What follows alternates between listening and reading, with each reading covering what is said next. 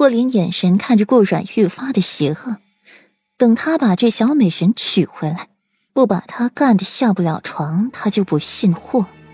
安侧妃朝顾阮走过去，模样长得不错，够资格给灵儿做妾。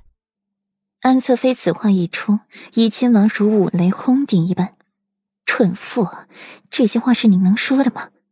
周围人听到这声音，也是倒吸一口凉气。这下安侧妃完了。依着裴世子宠爱顾阮的性子，等顾阮回去向裴世子哭诉一番，这安侧妃和霍林怕是没有出头之日了。顾阮眸光愈发的冷了，眸底渐渐的铺满了一层寒冰。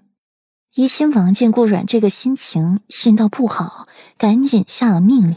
叫人把安侧妃带回来，捂住她的嘴，不许她再说话。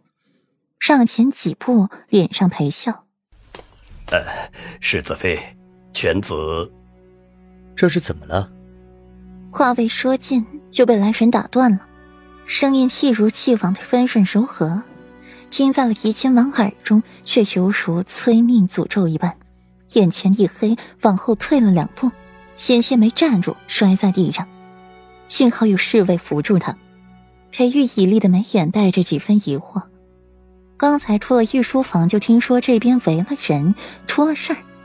裴玉本意不愿管，想径直去找顾阮，却又想起自家夫人逢出必乱，闲来无事家中坐，祸从天上来的体质，才又转了脚步往这边赶。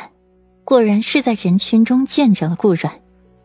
只是小美人脸色有些不好看，左长安也是冰冷着一张脸，心底起了几分不悦，想知道是谁惹了顾阮不快，才走近，就看到眼前一幕：霍林的下身都是血，右手无力的垂下，脸上挂满了泪痕；安侧妃被人钳住，嘴巴被人捂住，头发衣衫凌乱，宛若疯妇。怡亲王一脸恐惧。和周围神飞妙的神色，最后目光落在了霍林身上，想起这人的脾性，墨眸愈发的心寒了。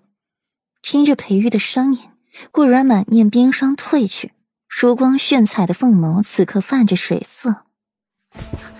夫君，这一声夫君充满了委屈，细听还有几分撒娇的意味在里边，声音绵软娇横，酥了在场人大部分男人的身子。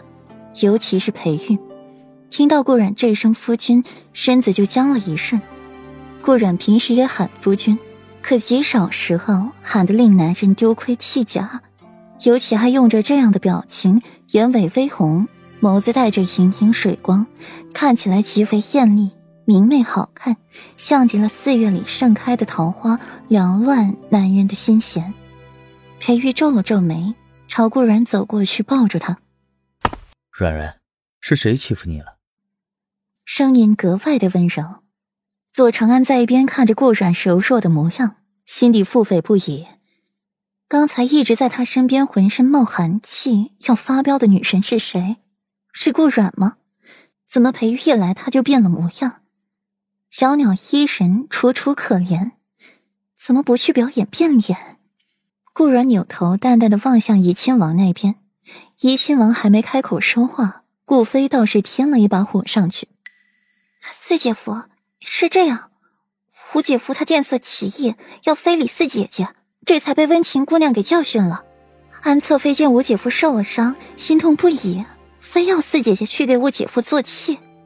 顾飞从一边出来，站得笔直，说话轻声细语，胜负无声。安侧妃看到裴玉出来那一刻，抱着顾软的时候，心里一下子沉入了谷底。裴世子为人正直君子，高风亮节，自然不会在外面随意与女子搂搂抱抱。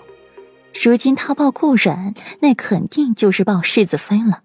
说来也是，顾阮平日里深居简出，不愿出门；安侧妃又是一个妾，平时的宴会他是没有机会出席的，不像今日的国宴。不认得顾阮也是情理之中。让他说话。